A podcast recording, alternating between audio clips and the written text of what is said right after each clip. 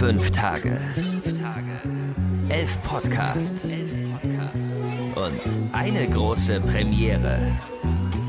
Das Deutschlandfunk Nova Podcast Festival 2020 zum ersten Mal. Hier in Berlin. Freut euch auf grandiose Live-Shows mit Deutschlands beliebtesten Podcasts. Mordlos. Eine Stunde History. Gefühlte Fakten. Ab 21. Lakonisch elegant. Der Kulturpodcast. Machiavelli. Der Theaterpodcast. Eine Stunde Film. Und was machst du so? Der Politikpodcast. Chips und Kaviar. Abonniert den Podcast-Feed zum Festival, um keine Show zu verpassen. Und jetzt wünschen wir euch einen unvergesslichen Abend. Begrüßt mit uns live auf der Bühne eine Stunde History. Guten Abend, Berlin. Schön hier bei euch zu sein. Und schön, dass ihr diesen Abend mit uns, mit einer Stunde History verbringen wollt. Wir haben viel vor mit euch. 90 Minuten werden wir heute für euch auf der Bühne stehen. Zwei Teile. Der erste Teil wird eine ganz normale eine Stunde History, wie ihr das so kennt. Und der zweite Teil wird dann eine Diskussionsrunde, in der ihr dann auch Fragen stellen könnt. Zur Sendung, zu uns, zum Thema und was auch immer euch in den Sinn kommt für Fragen an unsere Experten. Jetzt aber erstmal die Sendung mit und von bei einem wunderbaren Kollegen, Markus Dichmann. Deutschlandfunk Nova. Eine Stunde History. Mit Markus Dichmann. Hallo, liebes Urania. Auch hallo an alle Hörer von Deutschlandfunk Nova, die irgendwo auf einen Play-Button gedrückt haben. Vielleicht ja sogar beim Podcast. Schließlich sind wir hier beim Podcast-Festival von Deutschlandfunk Nova in Berlin, eben im Urania Theater. Wir freuen uns, hat Maike ja auch gerade schon gesagt, auf einen sehr schönen Abend mit euch. Das Wörtchen schön allerdings muss man vielleicht ein bisschen in Anführungszeichen setzen, weil der Stoff, den wir, für uns, äh, den wir uns heute für heute Abend ausgesucht haben, ziemlich heftiger Stoff ist. Es geht um die Frage im Grunde, warum jedes Jahr am 13. Februar, also nächste Woche wird es auch wieder so sein, in Dresden um 21.50 Uhr alle Glocken sämtlicher Glockentürme in der Stadt läuten. Das liegt daran, dass gegen Ende des Zweiten Weltkriegs, eben am 13. Februar, am Abend plötzlich Bomberflieger über der Stadt auftauchten und tausende Tonnen Sprengstoff in den folgenden Stunden und Tagen tatsächlich über der Stadt niederlassen sollten. Die Stadt wurde im Grunde komplett zerstört und viele tausende Menschen kamen dabei ums Leben. Darum soll es heute hier gehen, in eine Stunde History. Maike, die euch gerade schon mal Hallo gesagt hat, braucht noch ein Mikrofon und fragt euch dann erstmal, wie es sich so für eine Stunde History gehört. Eine Geschichtsstunde ganz klassisch, so ein bisschen euren Kenntnisstand ab. Was wisst ihr zu diesen Luftangriffen? Wie ist, wie, was wisst ihr wo holen wir euch ab? Los geht's erstmal mit was relativ Einfachem. Wann waren denn diese Bombenangriffe auf Dresden? Weiß jemand? Ich frage jetzt nicht wild ins Publikum, sondern es darf, jeder, der es weiß, darf sich melden. Freiwillige vor. Ich sehe eine vorsichtige Hand. Guten Tag. Du bist? Robert. Und äh, wann waren die Luftangriffen? 45. Mhm, sehr gut. So, Korrekt. nächste Frage. Wie viele Menschen sind da dabei ums Leben gekommen? Ein paar Zahlen abfragen. Gibt es Vermutungen? Ich reiche mal durch. Wie heißt du? Danke. Äh, Nikolas. Also ich meine, das hat sich ein bisschen geändert von der Forschung her. Und ich glaube, am Anfang waren es irgendwie um die 200.000. Dann ging es aber runter auf irgendwie 50.000 etwa. Hm, wir haben gut informiertes Publikum. Ja, zumindest die Richtung. Vielleicht mal einen Applaus für Robert. Absolut. Und dann hätten wir noch eine Frage, bevor wir dann richtig einsteigen. Wer hat denn da wen bombardiert? Das ist irgendwie der hintere Teil. Ich bin Patrick und es waren die Briten, die die Deutschen bombardiert haben. So, und damit haben wir die Grundlagen gelegt. Ja. Zurück zu dir. Patrick, nochmal einen Applaus für Patrick, denn das war natürlich auch völlig richtig. Die Amerikaner waren auch involviert. Die Zahl der Toten, das fand ich zum Beispiel auch sehr interessant. Das ist natürlich einer der ganz großen Diskussionspunkte rund um Dresden. Und um all das wird es hier heute gehen. Äh, wenn ihr die eine Stunde History kennt, Wer kennt denn eigentlich hier die eine Stunde History? Jawohl, oh, sehr gut. Die wissen, dass diese Sendung natürlich nicht ohne diesen Herren hier auskommen kann. Aus den prallgefüllten Schatzkammern der Menschheitsgeschichte. Euer Deutschlandfunk Nova-Historiker Dr. Matthias von Helfeld. Grüß dich, Matthias. Hi, grüß dich. Also für die, die eine Stunde History vielleicht nicht kennen, Matthias ist für uns immer da, um irgendwie auch den Kontext zu schaffen, in welcher Zeit bewegen wir uns eigentlich heute mit unserer aktuellen Ausgabe. Und jetzt sind wir eben im Jahr Matthias 1945, wie einer unserer Zuschauer hier auch gerade völlig richtig wusste. Anfang 1945, der Angriff auf Dresden beginnt am 13. Februar. Zu einem Zeitpunkt, als dieser große Krieg, dieser Zweite Weltkrieg eigentlich schon geschlagen war. Ja, er war eigentlich schon geschlagen. Es gab schon viele Städte, die äh, sozusagen die alliierten Truppen vor den Stadttoren sehen konnten. Ähm, aber es war trotzdem nicht so ganz einfach für die Alliierten. Die hatten sich das eigentlich schneller und einfacher vorgestellt und haben, um sozusagen alle Kräfte zu mobilisieren, eine Konferenz abgehalten, eine alliierte Kriegskonferenz, die fand auf Jalta statt. Und bei dieser Konferenz ähm, haben die sowjetischen Armeegeneräle darauf gedrungen, dass man etwas tun müsste gegen die Nachschublieferungen für die deutsche Wehrmacht an der Ostfront, weil die sowjetische Armee, also die Rote Armee, nicht so schnell vorankam, wie sie sich das eigentlich gedacht hatten. Und dann haben sie beschlossen und das auch genau generalstabsmäßig festgelegt, wo, wann, was bombardiert wird.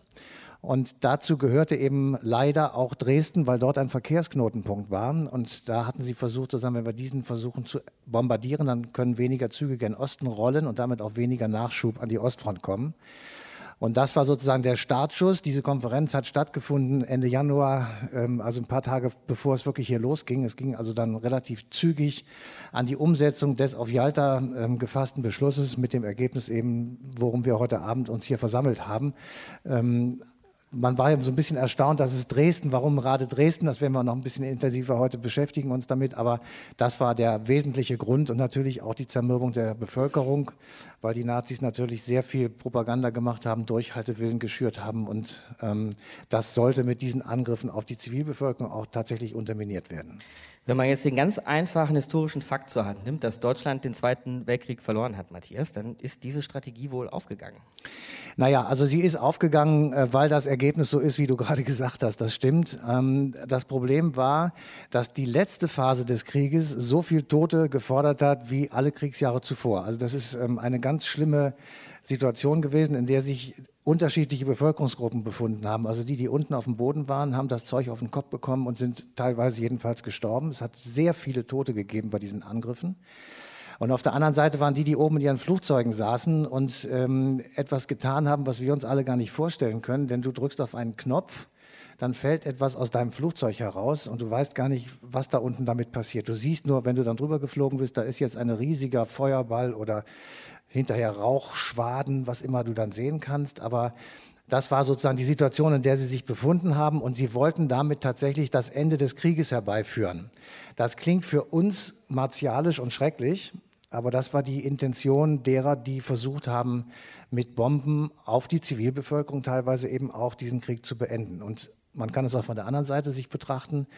Ähm, da wurden Durchhaltereden gehalten und Parolen an die Wand geschmiert, dass man eben entsprechend sich dagegen wehren müsste. Und damit wurde der Krieg nochmal verlängert. Also es war eine, eine ganz schlimme Situation und wir können echt froh sein, ähm, dass wir das alles, ähm, zumindest mit einer Ausnahme, die heute hier ist, nicht miterlebt haben, weil richtig vorstellen können wir uns das wahrscheinlich nicht. Die Ausnahme werdet ihr heute noch kennenlernen hier im Laufe des Abends. Nochmal zu Dresden, Matthias. Eine Stadt, die bis zu diesem Zeitpunkt des Krieges ja so gut wie noch nichts abbekommen hatte. Naja, sie ist tatsächlich nicht so bombardiert worden wie andere Städte, das stimmt, aber es hat natürlich auch schon Angriffe gegeben, ähm, auch im Jahr 44 schon, es hat im Januar Angriffe gegeben, also 1945. Aber wenn du das vergleichst mit ähm, dem großen Angriff auf Hamburg, die Operation Gomorra, wo ähm, Feuer- und Luftbomben eingesetzt wurden mit einer ähm, derartig schlimmen Wirkung, dass also die Luft das Feuer immer wieder angefacht hat und in einem Affentempo durch die Straßenzüge ge richtig gefegt hat und die Menschen sich einfach nicht ähm, davor retten konnten. Sie konnten nicht weglaufen, sie konnten sich nicht irgendwo in Schutz begeben und sehr viele Tote hat es eben auch dort gegeben. Ähm, wir kommen aus Köln, auch Köln ist bombardiert worden. Ähm, Mai 42, die Nacht der 1000 Bomber. Ähm, da sind auch sehr viele Menschen bei gestorben, es ist sehr viel kaputt gegangen und Ähm, jeder Kölner kennt das Bild, was man ähm, als Postkarte mittlerweile kaufen kann, aufgenommen. Ähm, irgendwann im Sommer 1945, die Bomben schweigen und die Maschinengewehre sind eingepackt und der Kölner Dom steht noch, aber alles drumherum ist kaputt. Und dann hat man sich immer gefragt und das zum Mythos gemacht. Also Mythen, Mythenbildung gibt es auch in Köln natürlich. Ähm, dann hat man so gesagt, na ja, die haben den stehen gelassen, weil auch Engländer Katholiken sind und äh, Amerikaner natürlich auch. War aber Quatsch. Ähm, die brauchten einen Zielpunkt. Und die haben den Kölner Dom genommen und wussten, aha, da bin ich jetzt genau da, wo ich hin will. Und wenn ich 100 Meter weiter links das abwerfe, dann komme ich dahin, wo ich die Bombe wirklich hinhaben will, nämlich zum Beispiel auf die Hohenzollernbrücke. Ende 44 dann aber wird Dresden eben auch zum ersten Mal Ziel der alliierten Luftangriffe, Anfang 45 dann auch nochmal, aber wir wollen eben heute über diesen 13. Februar sprechen. Und Nadine Kreuzzahler wird jetzt für uns und für euch und für eine Stunde History von dieser Nacht erzählen und freut sich über einen Applaus.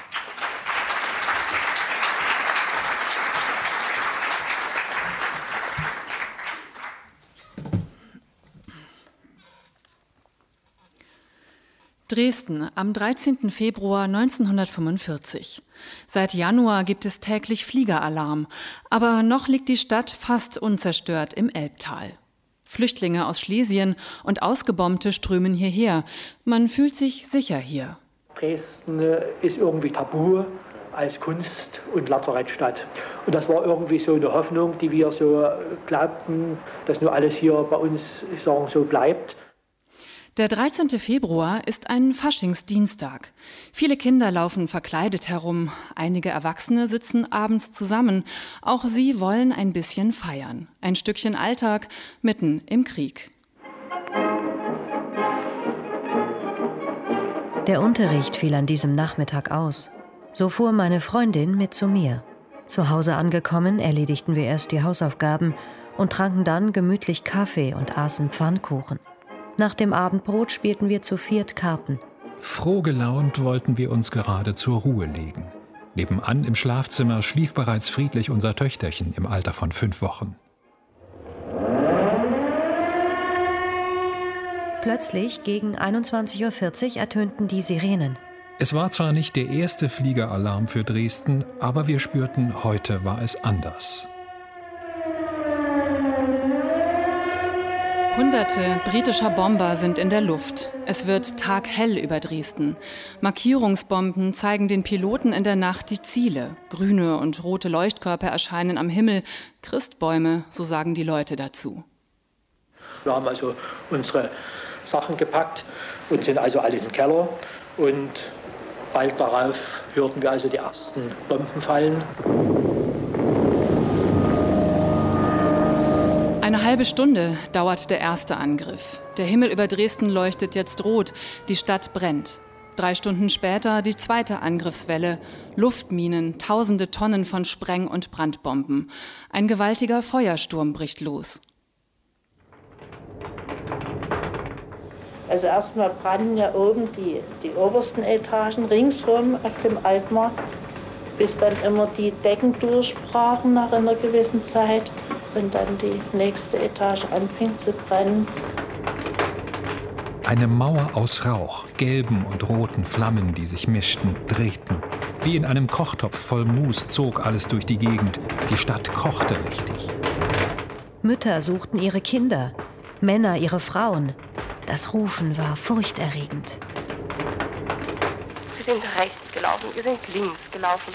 Um uns durch diese Straßen fegte ein eine Feuersglut, also Feuerwände sind das gewesen.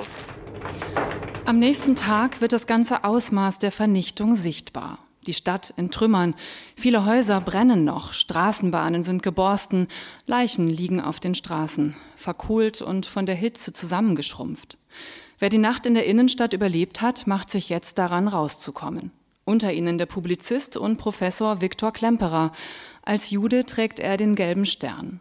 Für ihn und die anderen noch übrigen Dresdner Juden sind die Angriffe bei allem Schrecken auch ein Glück, die Rettung vor der drohenden Deportation.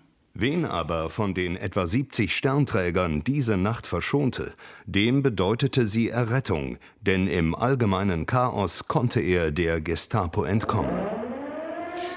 Mitten in die Aufräumen-, Rettungs- und Fluchtwelle knallt am Mittag des 14. Februars ein dritter Angriff.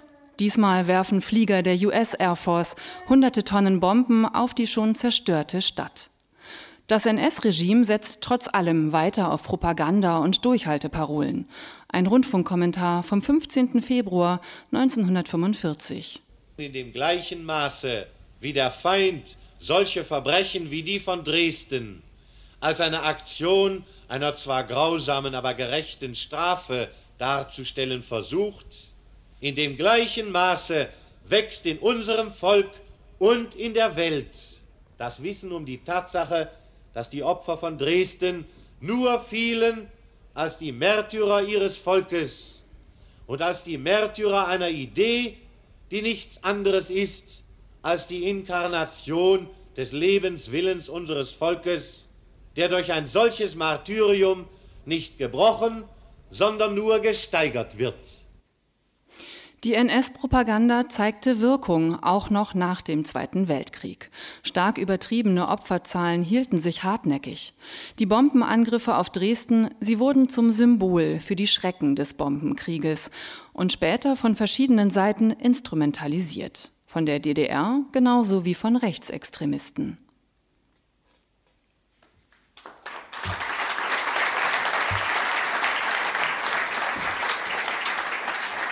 Dankeschön, Nadine. Nadine Kreuzthaler mit Augenzeugenberichten und einer Art Nacherzählung des 13. Februar 1945. Jetzt möchten wir jemanden hier in eine Stunde History auf die Bühne bitten, unseren ersten Gast vorstellen.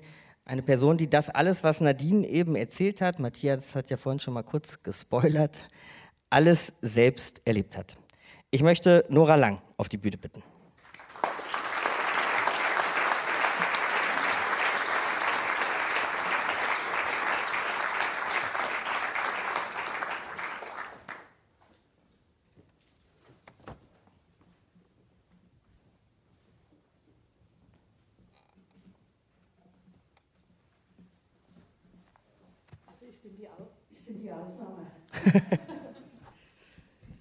Jetzt mache ich natürlich was ganz Unverschämtes, Frau Lang.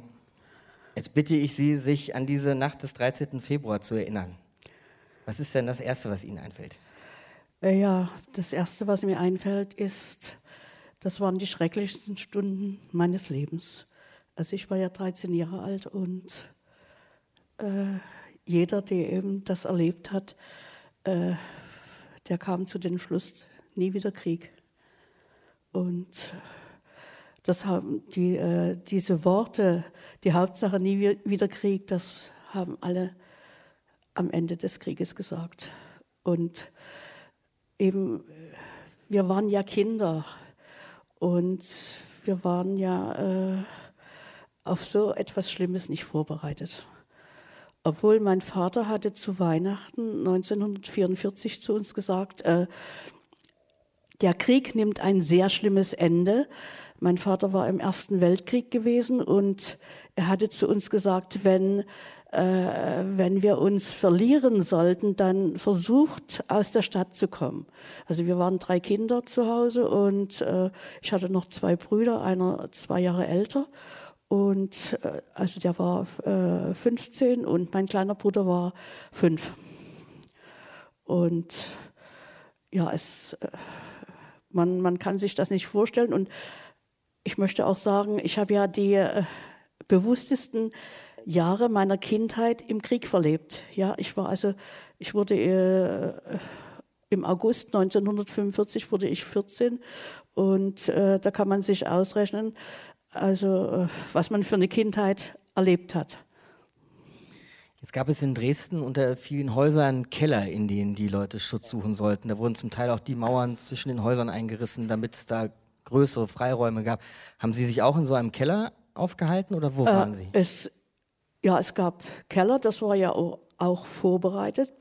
Äh, in, in Dresden kann man das überall sehen, Sandsteine äh, und diese Keller, die waren sehr stabil. Früher da kaufte man ja nicht bloß ein Kilo Kartoffeln, sondern man kaufte eben zentnerweise im Herbst und das wurde eingekellert. Genauso gab ja keine Zentralheizung und die Kohlen kamen in den Keller und und die Kartoffeln.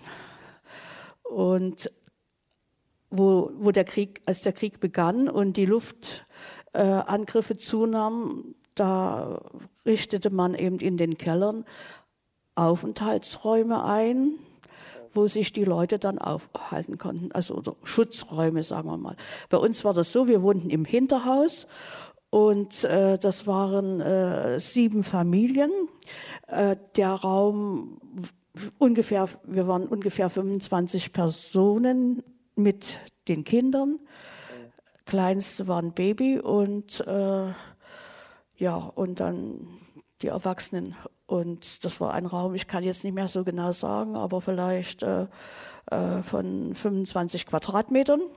In der Mitte stand ein, ein, Tisch und auch ringsrum eben Sitzgelegenheiten und ja, so, das war erstmal die Situation. Und da waren Sie dann vom 13. bis zum 15. Nein, Februar. also es ist ganz anders verlaufen. Ich habe jeden Angriff an einem anderen Ort und unter ganz anderen Umständen erlebt. Der erste Angriff, äh, wir hörten ja abends immer die Luftlagemeldung und äh, da hörten wir also feindliche Flugzeuge im Angriff auf Hannover-Braunschweig und das konnte bedeuten, dass sie nach Sachsen kommen, dass sie zu uns kommen. Und deshalb gingen äh, wir älteren Kinder nicht zu Bett. Wir saßen immer am Rundfunkgerät. Und mein kleiner Bruder wurde natürlich zu Bett gebracht. Früher war es auch so, dass wir eigentlich um acht zu Bett gingen, aber an dem Abend nicht. Und man hatte schon Angst. Das war ja die, die Situation damals, war, der Krieg geht bald zu Ende, das wussten wir. Aber werden wir das noch schaffen? Also ohne, ohne diese, diese Luftangriffe. Und äh, es war dann so, dass äh, plötzlich, also eben kurz vor zehn, diese, diese Sirenen äh, tönten, ohne Voralarm. Äh, das war nicht erkannt worden, also das Ziel Dresden und und so musste jetzt alles ganz schnell gehen. Ja, also man musste sich schnell in, in die Sachen, schnell in die Sachen schlüpfen und jeder musste sein Gepäckstück nehmen und und meine Mutter musste erst noch den kleinen Bruder aus dem Bett holen und den anziehen. Und ich sehe mich da so im, im Hausflur stehen oder auf unserer Etage und, und rufe da immer Mutti, Mutti, äh, weil ich sah schon im, im Hausfenster diese Christbäume und, und das Wummern, man hörte das Wummern dieser Maschinen und äh, ja, ich hatte furchtbare Angst.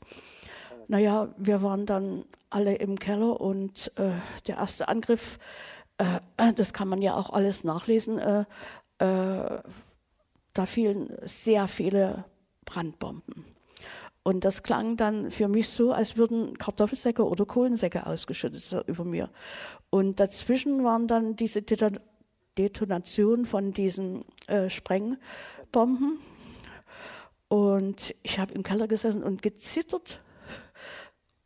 Und die Leute sagten zu meiner Mutter, äh, kümmern Sie sich doch mal um Ihre Tochter. Aber jeder hat anders reagiert.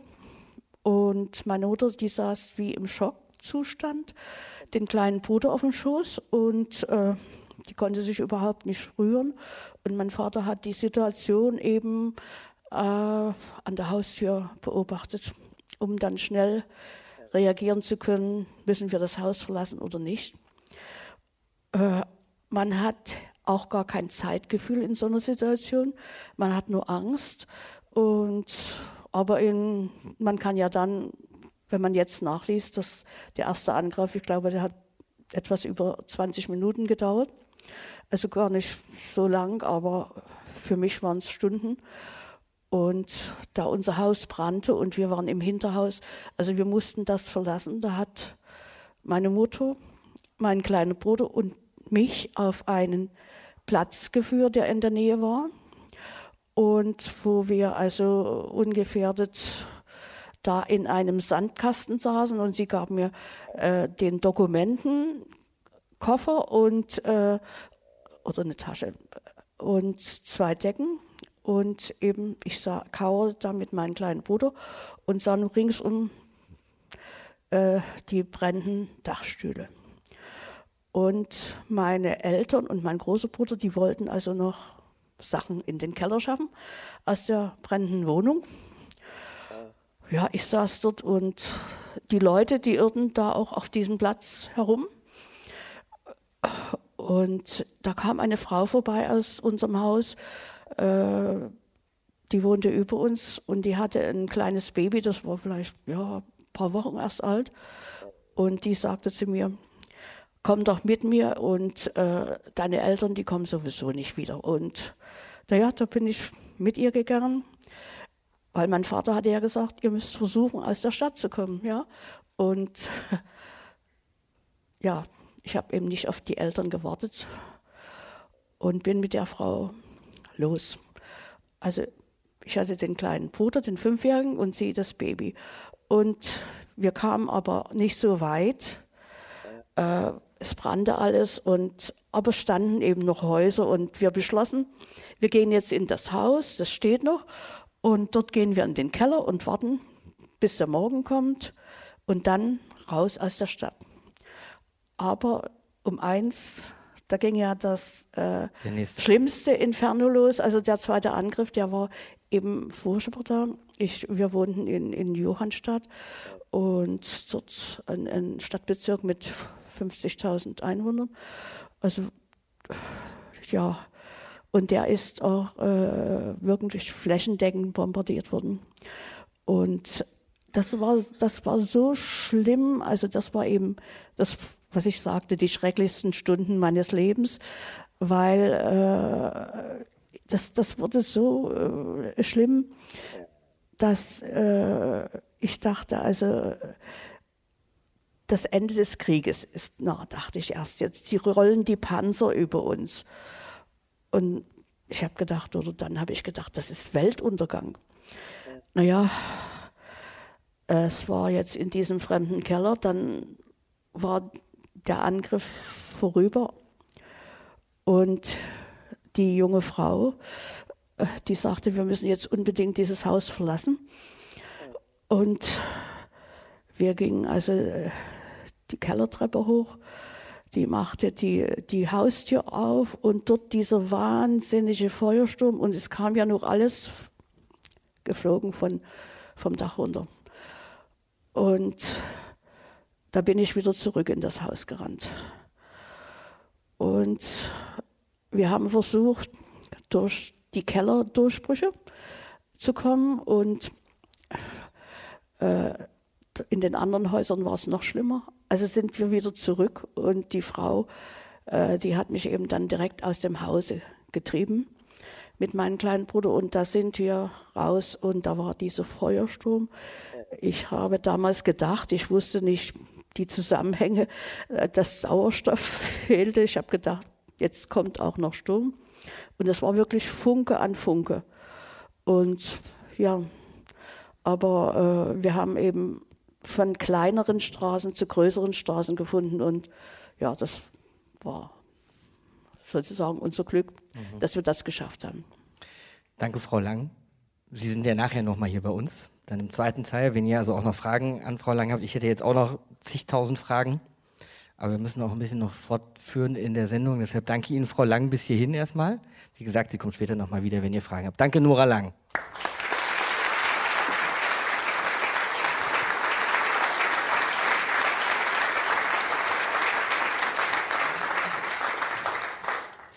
Matthias, ich glaube, an der Stelle ist äh, trotz der Schilderung oder vielleicht auch gerade wegen der Schilderung von Frau Lang ganz wichtig, sich nochmal daran zu erinnern, dass der Luftkrieg, dieses Bombardement aus dem Himmel, dass das keine Erfindung der Alliierten oder so gewesen ist, ja. sondern ja. dass das alles schon einen früheren Anfang hatte. Also es ist keine Erfindung der Alliierten und der Krieg ist eine Antwort auf den von Deutschen begonnenen Krieg. Das muss man immer im, im Kontext sehen. Jedenfalls beim Zweiten Weltkrieg ist das wirklich unbestritten. Zum ersten Mal wurde Luftwaffe oder Luftkrieg richtig eingesetzt mit der berühmt-berüchtigten Legion Condor. Das war in Spanien 1936. Ähm, Bürgerkrieg, Franco, rechtsgerichteter faschistischer General gegen die Regierung, wurde unterstützt von Hitler. Dort wurde diese ich sag mal, Stuka-Kampftechnik zum ersten Mal eingesetzt. Das waren kleine Flugzeuge.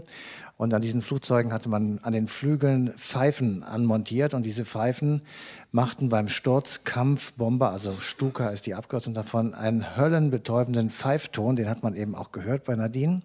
Und machte den Leuten, die unten auf der Erde das hörten, Angst. Die liefen weg und die verbreiten also nicht nur Tod, sondern auch noch Angst. Wenn ihr dazu mehr wissen möchtet, wir haben zu diesem äh, Luftangriff der Deutschen in Spanien auch schon eine ganze eine Stunde History gemacht. Die findet ihr in unserem Podcast-Archiv. Und als der Krieg dann begonnen hat, ähm, 1939 mit dem Angriff auf Polen, äh, wurde diese Luftschlacht sozusagen noch ähm, weiter intensiviert. Es wurden noch mehr Flugzeuge eingesetzt. Die erste Welle ähm, der deutschen Kampfbomber hatte den Auftrag, die jüdischen Viertel in Warschau zu bombardieren. Das heißt, die hatten auf den Knien in ihren kleinen Flugzeugen eine Karte. Da waren rot eingerahmt die jüdischen Viertel und dort wurde als allererstes die Bombenlast abgeworfen.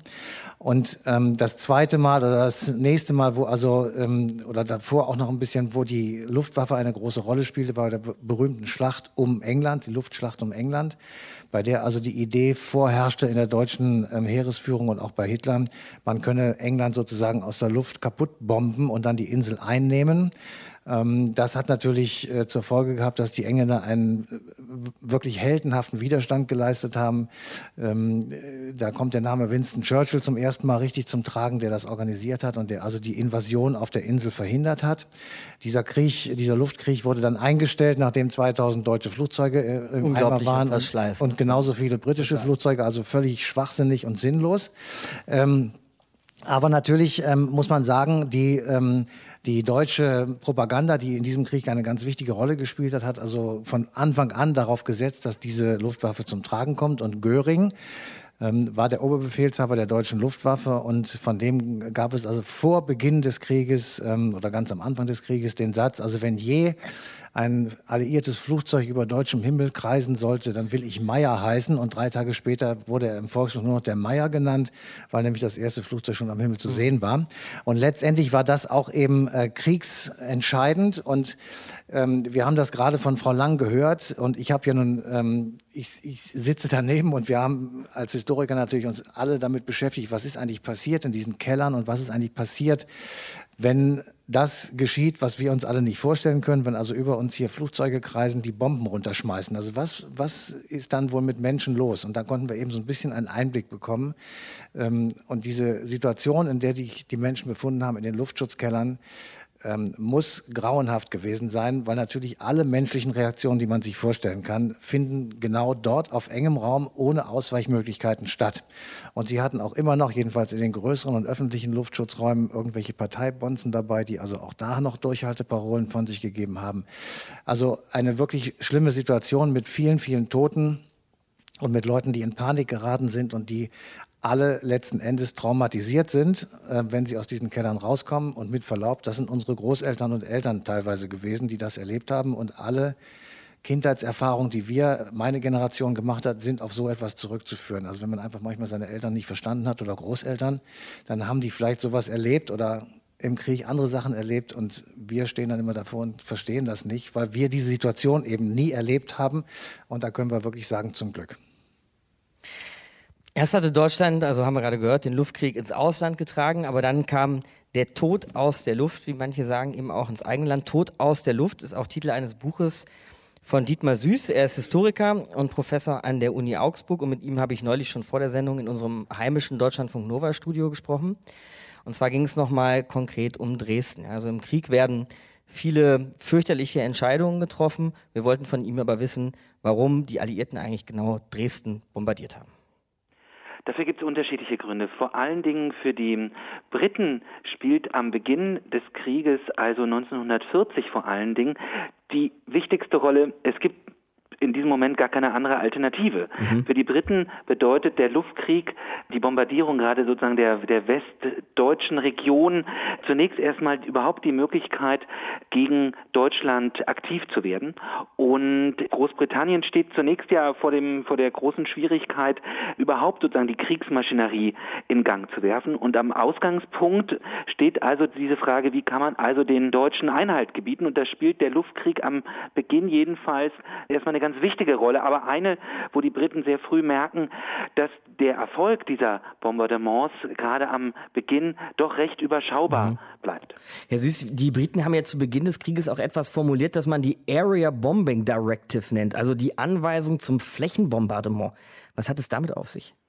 Also die, die Diskussion über dieses Area Bombing muss man, glaube ich, in einem größeren Kontext sehen. Mhm. Die Briten versuchen, äh, Luftkriegsstrategien zu entwickeln, mit denen sie versuchen, sozusagen den, den Kern der industriellen Kriegführung des nationalsozialistischen Deutschlands zu treffen. Und dazu gehört aber nicht nur dass der Versuch, die industriellen Zentren und die Industriestädte zu treffen, sondern eben auch der Versuch oder das in Kauf nehmen, Städte zu bombardieren, um eben die Moral, so wie es ähm, hieß, des feindlichen Deutschlands zu treffen, mit dem Ziel, also da geht es nicht nur um den blanken Terror, wie das manchmal heißt und wie das vor allen Dingen die nationalsozialistische Propaganda immer wieder versucht hatte zu, äh, zu beschreiben, sondern es geht um den, den Versuch, die Kriegsfähigkeit und die industrielle Produktion dieses Dritten Reiches zu stoppen und auch um, das war die Annahme, die gescheiterte Annahme, quasi den Widerstand der deutschen Bevölkerung, insbesondere der Industriearbeiter, gleichsam herbeizubomben. Mhm. Das waren die Überlegungen aus den sozusagen theoretischen Überlegungen aus den 30er Jahren, die dann aber relativ schnell auch sozusagen gescheitert sind. Also man wollte nicht nur die Fabriken zerstören oder schwächen und die Industrie schwächen, sondern eben auch die Menschen die Fähigkeit der Deutschen Krieg zu führen. Mhm. Genau, darum, das ist eines der zentralen Ziele des Luftkriegs und dazu gehört eben auch der Versuch, die industriellen Nervenzentren und dazu gehört eben auch die Industriearbeiterschaft in der Wahrnehmung sozusagen der Luftkriegsstrategen äh, zu treffen. Also auch eine psychologische Kriegsführung eigentlich. Selbstverständlich, ja. Mhm. Eine, also die Luftkriegsdoktrin, die Überlegungen sind gespickt voll solcher psychologischen Überlegungen, sozialwissenschaftlicher Annahmen, ähm, sozusagen nicht nur der militärstrategischen Großüberlegungen, sondern auch der Annahme, wie kann man also den Gegner quasi kriegsunfähig machen. Also das gehörte in gewisser Weise eben zu den Grundannahmen dieses Area Bombing. Aber Sie haben eben schon angedeutet, dass diese Ziele nicht wirklich aufgegangen sind. Diese Ziele sind in vieler Hinsicht nicht aufgegangen. Die Briten selber stellen schon relativ früh, schon 1941, fest, dass ihre Royal Air Force viel zu große Verluste in dieser Phase einnimmt. Die deutsche Luftverteidigung viel zu stark ist, um diese theoretischen Ziele auch praktisch umzusetzen. Und das Ganze ändert sich eigentlich erst in dem Moment, als die Amerikaner mit auf den äh, europäischen Kriegsschauplatz hinzukommen und in der Lage sind, sozusagen diese gesamte amerikanische Rüstungsmaschinerie für diesen Krieg gegen das nationalsozialistische Deutschland in Gang zu setzen. Bis heute werden ja eine Menge Legenden um diesen Angriff auf Dresden, auch speziell, aber insgesamt die Luftangriffe der Alliierten gestrickt, Herr Süß. Nicht zuletzt bei der Zahl der Toten, die dann auch immer schwankt. Fallen Ihnen sonst noch welche ein? Also ich glaube, mit der Zahl der Toten sollte man schon anfangen, denn die Zahlen, auf die sich inzwischen die unterschiedlichen sozusagen Recherchen gestützt haben, weichen natürlich radikal ab von der Propaganda, die die Nationalsozialisten noch während des Krieges gestreut haben. Also sie sind immer noch gigantisch groß und das Leid, das dahinter steht, nur schwer nachzuvollziehen. Aber inzwischen gehen wir in Dresden zwischen 20, 25.000 Tote davon aus und in, während des Krieges und auch in der Nachkriegspropaganda waren immer auch leicht von 250.000 die Rede. Aber es sind natürlich noch eine ganze andere, ganze Reihe an anderen sozusagen propagandistischen Begriffen und auch sozusagen Legenden im Umlauf, die ihren Ursprung in der nationalsozialistischen Propaganda haben und sich bis in unsere Gegenwart durchziehen und äh, fortlaufen. Dazu gehört die Wahrnehmung, die auch mancher Zeitgenosse sicher hatte, aber die sich eben empirisch so nicht haben belegen lassen von den sozusagen systematischen Tieffliegerangriffen. Aber dazu gehört eben auch die Idee, dass Dresden in gewisser Weise wie manche andere deutsche Stadt auch gleichsam ein unschuldiges ziviles Opfer einer blindwütigen alliierten Kriegsmacht Maschinerie gewesen sei. Auch das gehört mit zu den fortlebenden Interpretationen des Krieges. Und ich glaube, man muss sich einfach daran erinnern, wo befinden wir uns im Frühjahr, im Januar, Februar 1945. Aus der Perspektive der Alliierten verläuft gerade diese Phase deutlich verlustreicher, als das vielfach angenommen worden ist. Und Dresden ist ein, ein wichtiges, noch weitgehend intaktes Industrie- und Verkehrszentrum in der, der deutschen Wehrmacht. Und insofern geht es nicht alleine darum, das Elbflorenz, die Kultur zu zerstören, sondern es geht eben auch im Kern darum, vor allen Dingen die sozusagen die letzten Ressourcen dieser deutschen äh, Rüstungsindustrie und auch der Fähigkeit der Deutschen, diesen Krieg eben bis ins Letzte auch weiterzuführen, zu stoppen. Das ist eines der zentralen Ziele dieses Angriffs mit allen bitteren Konsequenzen. Historiker Dietmar Süß über die Gründe für den Luftangriff auf Dresden und eben auch die Verschwörungstheorien und die Mythen, die in den Jahrzehnten danach, eigentlich auch unmittelbar in den Tagen danach schon rund um diese Luftangriffe gestrickt wurden. Jetzt kann man sich fragen, was macht man, um solche Mythen und Verschwörungstheorien in den Griff zu kriegen? Und dafür haben wir ja im Deutschen einen sehr schönen Ausdruck, den es nicht in allen Sprachen gibt, nämlich den Ausdruck der Erinnerungskultur. Und genau um diese Erinnerungskultur bemüht sich Memora Pazim, die Gesellschaft für Friedenskultur in Dresden. Und ihr Gründer ist Matthias Neuzner, Historiker und jetzt zu Gast bei uns auf der Bühne.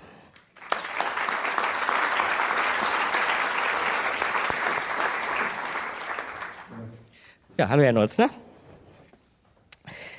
Vergleiche, da haben wir heute schon drüber gesprochen, sind immer schwierig, ja, gerade historische Vergleiche oder Vergleiche in Kriegszeiten. Aber wenn wir nochmal daran denken, was Matthias auch vorhin erzählt hat, dass Köln, das Ruhrgebiet und auch München auch bombardiert wurden, warum reden wir dann heute immer noch so viel über diese Bombardierung Dresdens? Warum hat ausgerechnet Dresden so eine Symbolkraft entwickelt und eben und zieht auch diese Verschwörungstheorien an?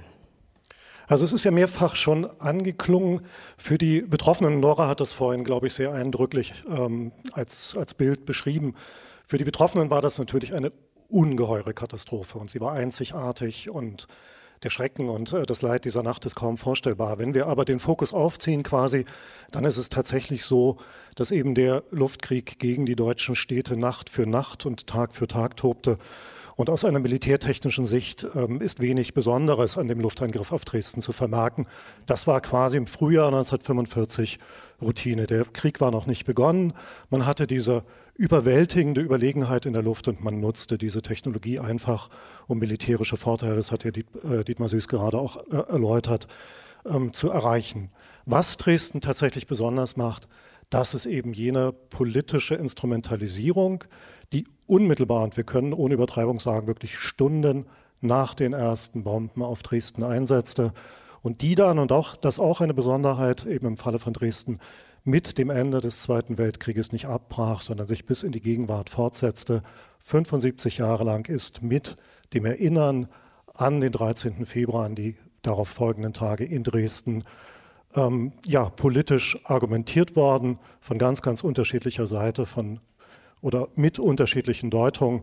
Und das genau macht das Besondere Dresdens aus. Das hat Dresden zu dem Symbolort übrigens nicht nur für den Luftkrieg gegen Deutschland, sondern überhaupt für deutsches Leid im 20. Jahrhundert schlechthin gemacht. Ich finde es wirklich erstaunlich. Es ist in einer gewissen Weise auch irgendwie pervers perfektioniert, wie die Nazis schon unmittelbar nach diesen Angriffen angefangen haben, sie umzudeuten und neu zu interpretieren und eben diese Bögen zu schaffen, von denen Sie jetzt gerade sprachen. Wie haben Sie das genau gemacht? Was war das Narrativ, wie man so schön sagt? Was haben Sie da erzählt?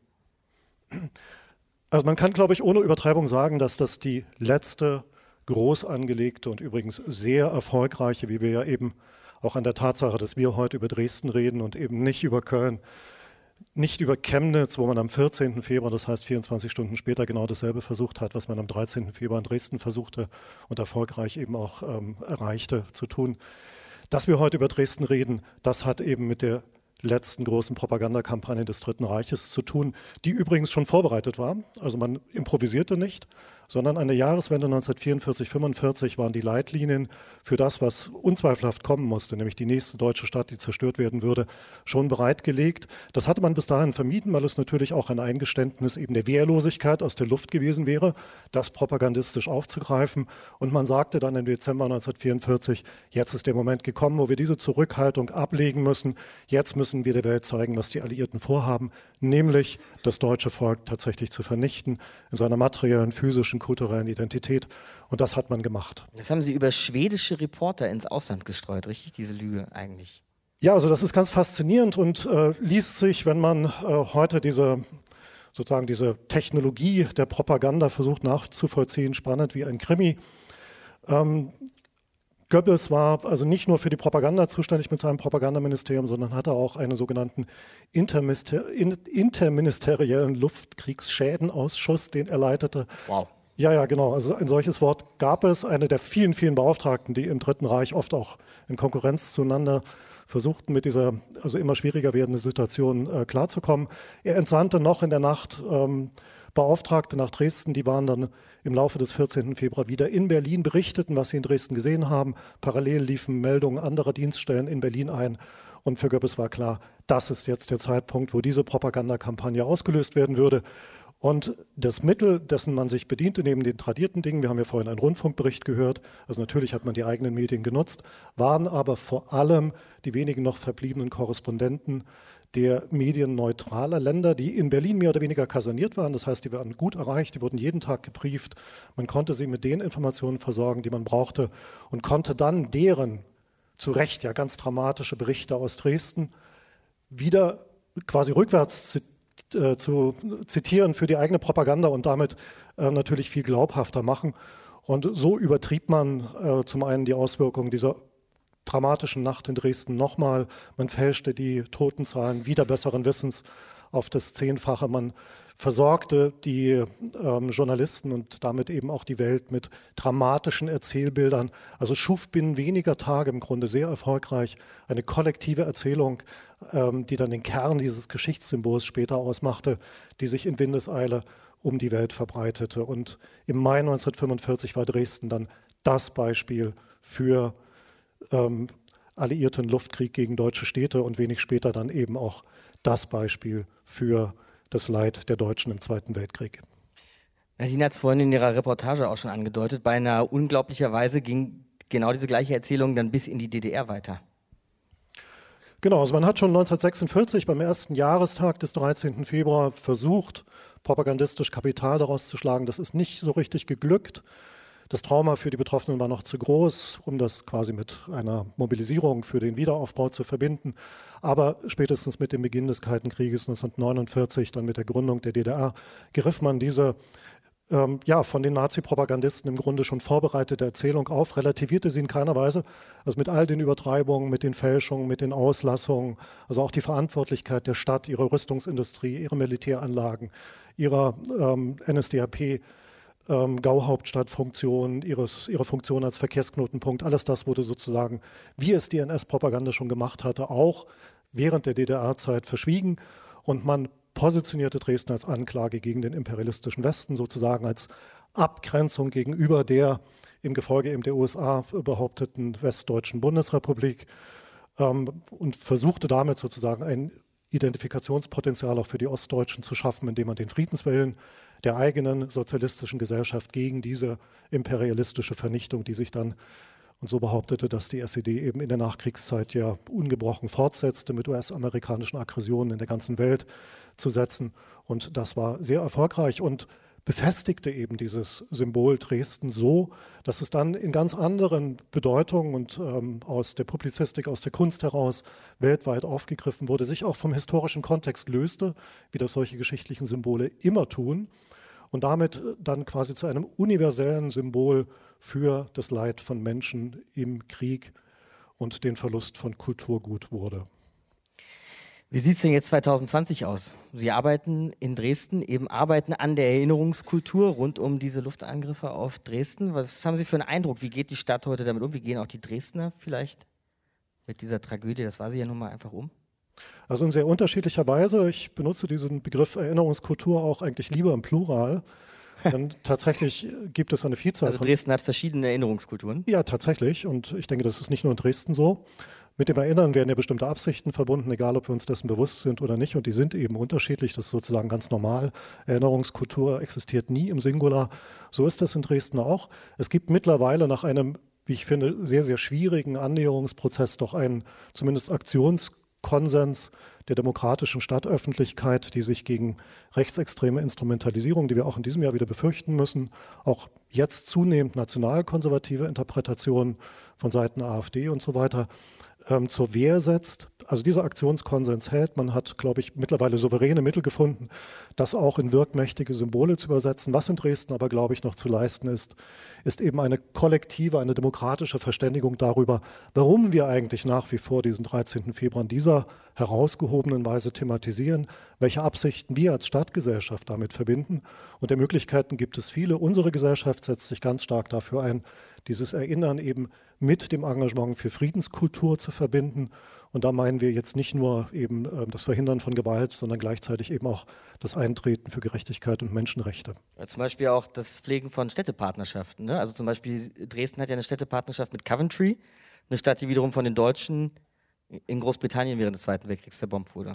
Genau, und auch eine, auch eine mit St. Petersburg übrigens Aha. und mit vielen weiteren Städten, die also ähnliche Schicksale während des Zweiten Weltkrieges erleiden mussten. Das sind, ich beschreibe das gern, Versöhnungsgeschenke an Dresden. Das ist kein Verdienst der Dresdnerinnen und Dresdner, sondern es sind Gesten, die sich eben bedingt durch diese starke Symbolhaftigkeit auf Dresden richteten und die man natürlich gern in Anspruch genommen hat. Da gibt es mittlerweile also ähm, sehr, sehr gut fundierte und, und langjährig erprobte Partnerschaftsbeziehungen, gerade eben nach Coventry, die sich allerdings, ähm, das würde ich mir jetzt für Dresden wünschen, auch noch stärker dahingehend ausdrücken könnten, dass man dieses beispielhafte Friedensengagement, für das Coventry steht mit seiner zerstörten Kathedrale und ihrer Versöhnungsmission, dass man sich das in Dresden eben auch stärker sozusagen tätig aufgegriffen wünscht und nicht allein verbal. Danke, Matthias Neuzner. Und bleiben Sie ruhig sitzen.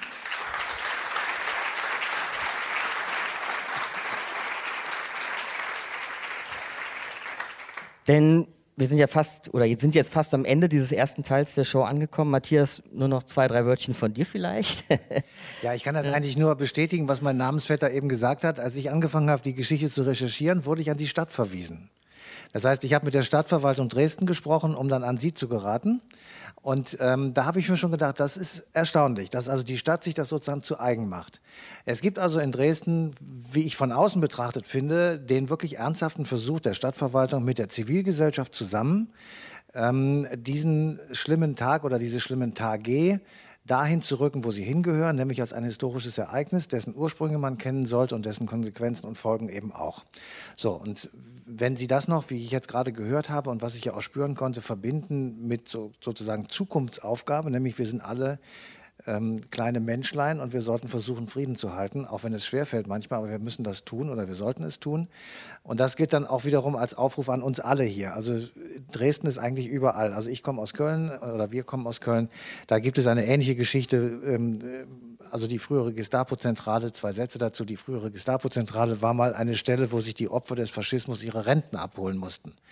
Und da haben wir dann gesagt, irgendwann, also jetzt ist aber Schluss. Und daraus wurde dann über lange Jahre des schmerzhaften Gebärens ein NS-Dokumentationszentrum. Wenn Sie nach Köln kommen, kostet nichts, gehen Sie rein, gucken sich das an, das ist sehr beeindruckend. Also damit haben wir sozusagen genauso wie Dresden eine Stelle geschaffen, wo man sich daran erinnern kann, eine Aufforderung an die Zivilgesellschaft, also an uns alle, ähm, wir müssen unseren Hintern hochkriegen, diese demokratische Gesellschaft schützen. Wir müssen für sie eintreten. Wir müssen sie gegen ihre Feinde verteidigen. Das müssen wir jetzt tun und das müssen wir heute tun. Und wenn wir warten, werden wir eines Tages so dastehen wie unsere Großeltern auf die Frage, wieso konnte das eigentlich passieren am 30. Januar 1933 und die dann die Schultern gezuckt haben und sagten, ja, das war eben einfach so. Das war aber eben einfach nicht so, sondern es hatte seine Gründe und eine der vielen Gründe, die dazu geführt haben, war auch eine gewisse Gleichgültigkeit. Und das dürfen wir nicht nochmal machen. Und das ist, da ist Dresden ein wirklich mahnendes Beispiel, aber eben auch, wie ich finde, ein gelungenes Beispiel. Insofern fand ich das ganz toll, dass Sie beide heute Abend hier äh, gewesen sind und uns das erzählt haben und uns auch ein Beispiel gegeben haben, wie wir das an unseren Heimatorten und unseren Städten eben auch machen können. Ein bisschen vielen Dank euch. Das war eine Stunde History live aus der Urania beim Podcast Festival von Deutschlandfunk Nova in Berlin. Ich hoffe, ihr hattet jetzt beim Zuhören genauso eine gute Zeit, wie wir sie auf der Bühne hatten mit dem Publikum in Berlin. Den zweiten Teil, von dem ich da eben gesprochen habe, den gibt es allerdings auch noch zu hören. Den findet ihr im Podcast-Feed zum Podcast-Festival von Deutschlandfunk Nova. Einfach mal bei Spotify, iTunes oder auf deutschlandfunknova.de vorbeischauen und danach suchen. Oder eben auch in unserem eigenen Eine Stunde History-Feed. Und dann von mir nur noch den kleinen Hinweis, worum es das nächste Mal geht in unserer Sendung, dann in einer Woche. Dann geht es um die Ermordung einer Ikone, gerade besonders eine Ikone der US-amerikanischen Schwarzen. Es geht um Malcolm X. Mein Name ist Markus Dichmann. Ich wünsche euch eine wunderbare Woche. Macht's gut. Ciao. Deutschlandfunk Nova. Eine Stunde History.